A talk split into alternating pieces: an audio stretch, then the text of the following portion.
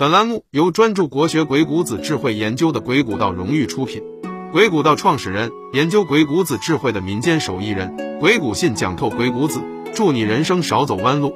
更多精彩内容，敬请微信公众号搜索“鬼谷道”。本期分享：你懂那么多道理，为什么还是过不好自己的人生？相信大家普遍会有这么一个焦虑：随着年纪的增长，能力的增强，知识的增加。本以为可以过好自己的人生，本以为懂得了很多道理，人生变成坦途，一路顺风。怎奈偏偏人生给我们开了一个黑色幽默。读了那么多书，懂了那么多的道理，为什么我们还是过不好自己的人生呢？一术业有专攻，鬼谷子可能给不了具体的答案，但别急，王阳明能。关于如何过好自己人生的这个问题，现代人焦虑，其实古人也焦虑。比如王阳明的妹夫兼弟子徐爱就发问：“知止而后有定。”朱子以为事事物物皆有定理，似与先生之说相立。徐爱口中的先生就是王阳明。他问姐夫：“哦不，先生。”朱大圣人觉得定就是事事物物皆有定理，跟你说的意思是矛盾的呀。徐爱这个妹夫是真的一点面子不给。朱熹是什么人？是大明王朝官方认证的圣人。他直接就对着姐夫放了个诉诸权威的大招。这个问题。我们可以称为徐爱的困境，他跟我们这些凡夫俗子一样，觉得多读点书，明白点道理，人生之路就变坦途了。为了佐证自己的观点，甚至抬出了朱熹。要是一般人就怂了。所以王阳明会怎么做呢？老王也是个实在人，既不惯着自己这个妹夫兼弟子的家伙，也不惯着朱大圣人，直接对道：去事事物物上去求定理，那不就是二吗？那不就是舍本求末，跑到外面去寻找定理了吗？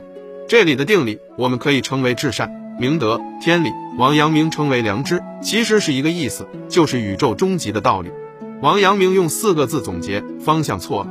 如何能悟出定理呢？朱熹认为要在事事物物上求理，比如读书，懂很多道理。可是王阳明认为不对。二，人生的意义怎么会藏在外物上呢？天理既不在知乎者也上，也不在一二三里，更不在 A、B、C 中。自然也不会在心灵鸡汤和成功学里。你以为人生是走直线的吗？错了，人生其实是绕圈圈。众里寻他千百度，蓦然回首，那人却在灯火阑珊处。那天理其实就藏在你我的心中。王阳明为什么要说这句话？因为他顿悟了，他发现那些饱读圣贤书的人，大多也是浑浑噩噩的，也是非常焦虑迷茫的，最终稀里糊涂的度过了自己的人生。对于王阳明先生的点拨，小爱同学显然是不满意的。他又问：“至善只求诛心，恐于天下事理有不能尽。”如果说孔子人生中最幸运的事情是遇到了颜回，那么王阳明这一辈子有徐爱这个弟子，恐怕真是上天对他的恩赐了。徐爱的问题很尖锐：“姐夫，你说的很好，可如果我们只在心里用功，那么对心体以外的事情又如何应对呢？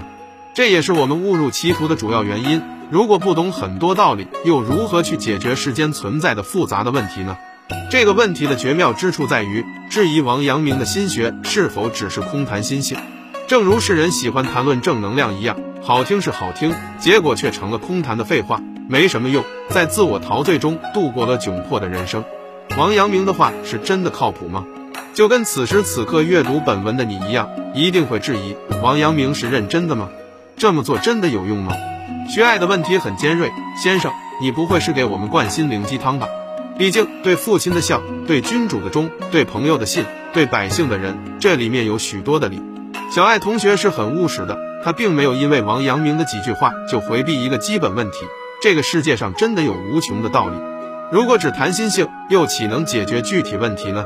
如果解决不了具体问题，我们又如何过好自己的人生呢？如果过不好自己的人生，那么王阳明肯定是说错了。王阳明之所以被称为哲学家，就在于他将心学梳理出了哲学体系，这个体系是完备的，所以他说出了震古烁今的四个字：心即理也。接着又说：天下又有心外之事，心外之理乎？小爱同学，天理就在你心里，为什么要向外求理呢？我心就是天理，天理就在人心。见小爱同学一脸茫然，似懂非懂。王阳明忍不住的感叹一声说：“此说之必久矣，其意于所能悟。世人被蒙蔽很久了，岂能一句话让人醒悟呢？”这句话看起来是在怜悯徐爱，其实是在怜悯你我这样的凡夫俗子。我们整天磕磕巴巴、跌跌撞撞的努力，希望能在有朝一日悟的天理，过好自己的人生，结果却成了玻璃窗前的苍蝇。前途是光明的，出路是没有的。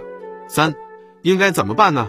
王阳明生怕我们听不懂，举了个通俗的例子说：“弑父不成，去父上求个孝的礼。”意思是说，孝顺父亲，难道先要去学一个孝的礼吗？这是一句灵魂拷问：难道读书少的、学历低的、懂得道理少的人就不会孝顺父母了吗？孝难道还要去刻意学习吗？一切都只在此心，心即理也。此心无私欲之弊，即是天理，不需外面添一分。所以，你有了孝顺的心，自然就懂得孝顺。这就是做事先做人的底层逻辑。人做不好，是自然也做不好。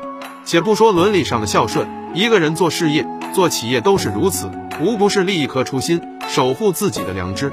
否则，心不正则义不成，义不成则身不修，身不修则行不正。或许还会有道友会质疑：列位，听阿信举个例子就立刻明白了，为什么高科技产业总是止步不前？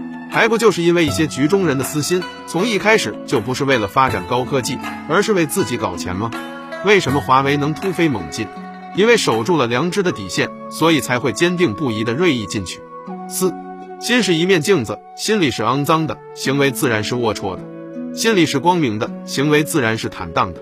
世人会迷茫，正因为是欲望太多。正如鬼谷子说的：“欲多则心散。”在王阳明看来，所谓心外无物，是针对儒家理学的心外有物而说的。因为理学讲究于事事物物中求定理，王阳明认为这叫主物。与理学分庭抗礼的王阳明直接说心外无物，自然也就心外无理。那么理在哪里呢？心即理也，我心就是天理。这是什么逻辑呢？当纯乎天理之心发之于事物，方有事理。当然，王阳明并没有否定客观事物的存在，而是用寄于线来概括心与物的一体关系。天理就在我心中，自然不需要向外求理。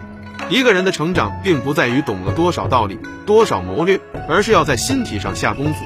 少了一份人欲的自私，就多了一份成长的透彻。成长的天敌就是功利心，追求技巧、谋略与套路。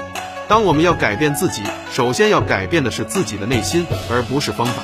成功者们都遵循最基本、最简单的原则，就是不忘初心，守住良知。为什么你懂那么多道理，人生还是过得一塌糊涂呢？王阳明认为，究其原因在于欲望太多，私心太重。本文由鬼谷道创始人、研究鬼谷子智慧的民间手艺人鬼谷信原创。更多精彩内容，欢迎关注微信公众号“鬼谷道”。鬼谷信讲透鬼谷子，祝你人生少走弯路。